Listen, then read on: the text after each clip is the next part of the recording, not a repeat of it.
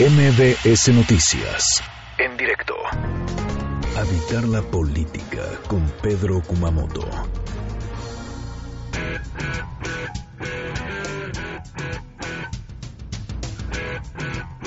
Pedro Kumamoto, ¿cómo estás? Muy buenas tardes. Citlali, qué gusto saludarte y bueno, pues aquí también contento de poder platicar con tu audiencia.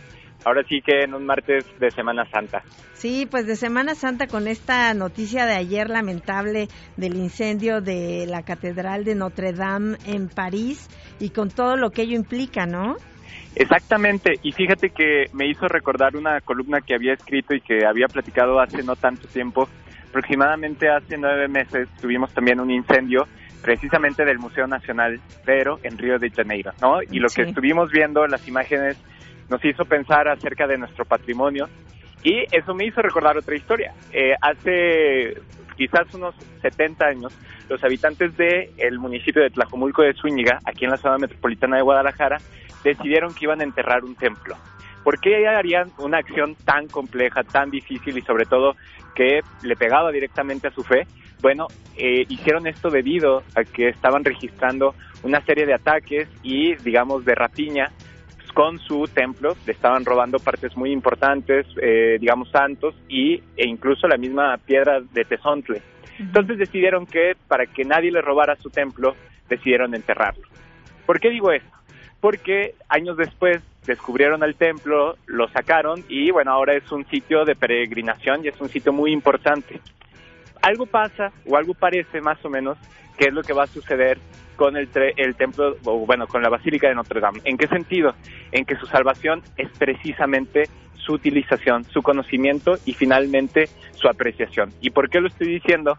Y bueno, creo que esa es la parte que me parece más interesante de esta historia, es que a pesar de todo lo que podamos sentir y, el dolor que se puede sentir en distintos niveles, como creyente, como un admirador del arte gótico, finalmente como un ser humano que disfruta de la historia que significa este espacio. También es cierto que la salvación y lo que están apuntando algunos especialistas eh, para este espacio y para sobre todo para poder recuperarlo y para poderlo eh, pues eh, volver a construir algunos sitios es precisamente las imágenes y los mapeos que se generó a partir de un videojuego cómo son las cosas, ¿no? Que eh, precisamente a partir del el conocimiento de los mapas, de las fotografías y de cada uno de los detalles, este podría ser uno de los descubrimientos más importantes para poder permitir la reconstrucción y la restauración de buena parte del tesoro arquitectónico que significa Notre Dame. Entonces, lo que no deja de sorprendernos es que el aprecio, el cariño, el afecto por nuestros sitios arqueológicos, por nuestros monumentos y finalmente por estos sitios sacros o por espacios eh, de reflexión y de oración, también pueden ser salvados por los videojuegos por la apreciación y por su utilización. Claro, pues ahí hay que utilizar la tecnología, ¿no? Para poder reconstruir este patrimonio arquitectónico, artístico y religioso como, como bien lo señalas, que pues aquí ya tenían una idea en Guadalajara, pero pero imagínate todo lo, lo que han señalado, pues de alguna manera es incalculable eh, el monto que se requeriría, pero sí se puede echar mano de la tecnología.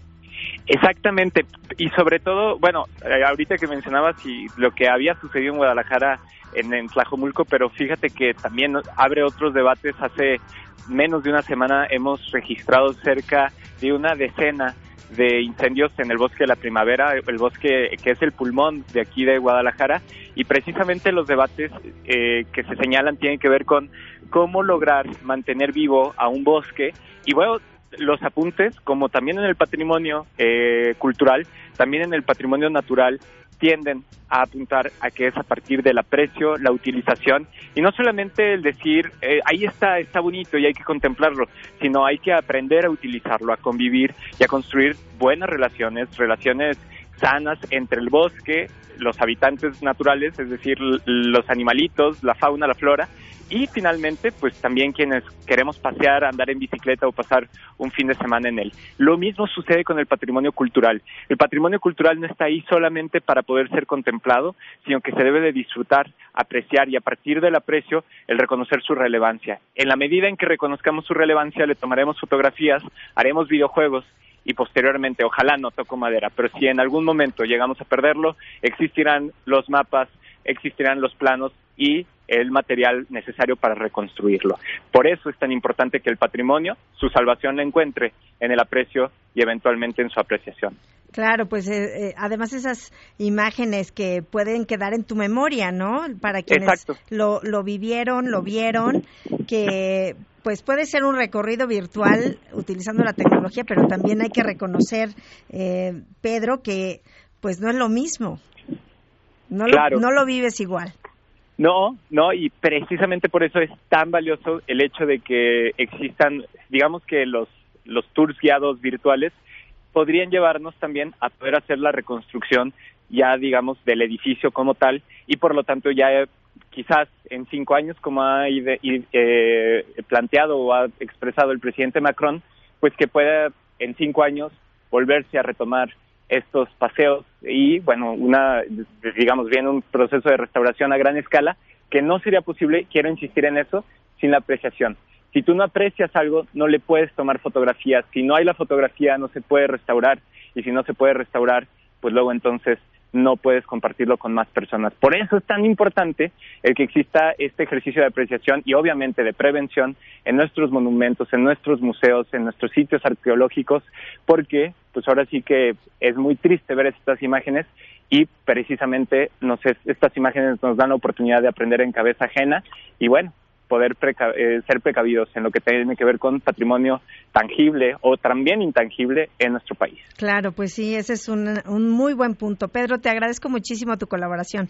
Al contrario, agradecido con ustedes y bueno, después de haber visto estas tristes imágenes, de nuevo hay que sacarlo mejor y bueno, pues a buscar vías para poder salvar nuestro patrimonio. Muchas gracias. Gracias, Pedro. Hasta luego, Citlali. Hasta luego, buenas tardes. MBS Noticias, en directo.